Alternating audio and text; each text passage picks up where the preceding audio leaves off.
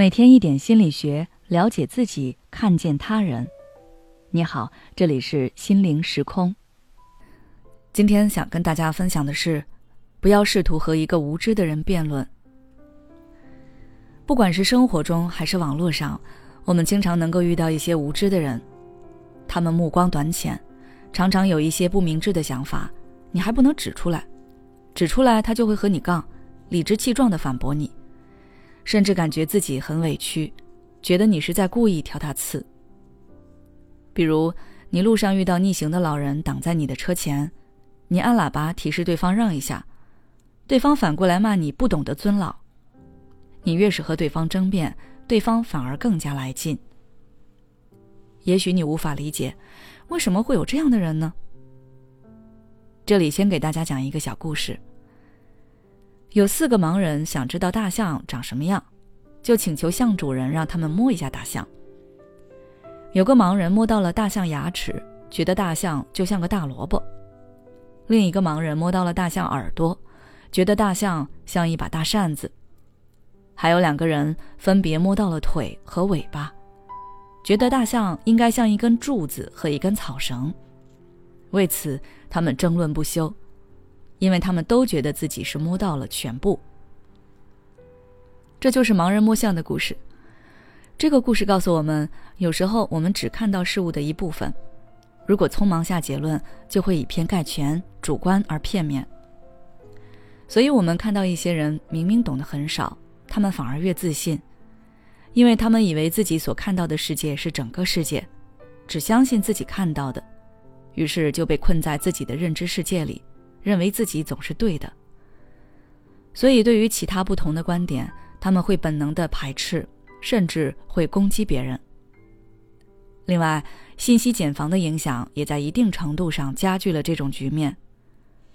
信息茧房指的是人们面对大量的信息，他们倾向于只关注自己感兴趣的信息，久而久之，就容易把自己困在了蚕茧一般的茧房里，视野变得越来越狭隘。比如在偶像剧里，不管这个人多坏，最后往往会为了爱情幡然悔悟，改变自己。所以，有些女生看多了偶像剧就变成恋爱脑，甚至觉得自己也可以拯救渣男，让对方改变。知道了这类人的心理，那么我们该如何应对他们呢？首先要识别别人反驳你的意图，在你说出自己的想法后。不要别人反驳你，你就觉得对方很无知，那你自己也就成了无知的人。所以，我们要学会识别别人的意图。当你遭遇反驳时，要观察对方的观点是否有理论依据，依据的来源是否具有权威性，你自己再去判断。如果对方有理有据，那他就是善意的，他的想法反而给你提供了一种新的思路。这就属于有益的交流与讨论，但如果对方只是一而再、再而三的找你争论、发泄情绪，但又拿不出任何理论依据，那你就知道对方是什么样的人了。其次，放弃与他们争论。和这类人辩论，只会慢慢的把你拉低到他们的思维高度，他们会用有限的知识水平，企图把你按在地上摩擦。有时候他们反驳你，只是图一时之爽，发泄自己的本能。如果你一直与他辩论，只会让他更兴奋，让他越战越勇，而你就会浪费宝贵的时间和精力，甚至还会影响心情。所以，我们在遇到一些无知的人时，最好的办法就是保持沉默，放弃与其争论。默默的把他拉进黑名单即可。在该愤怒的时候，你能保持沉默，稳定情绪，不受对方影响，不失为人生的高境界。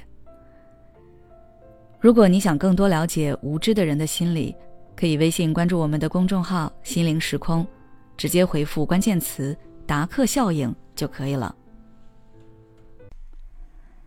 也许你有很多话想要倾诉，但是没有人听。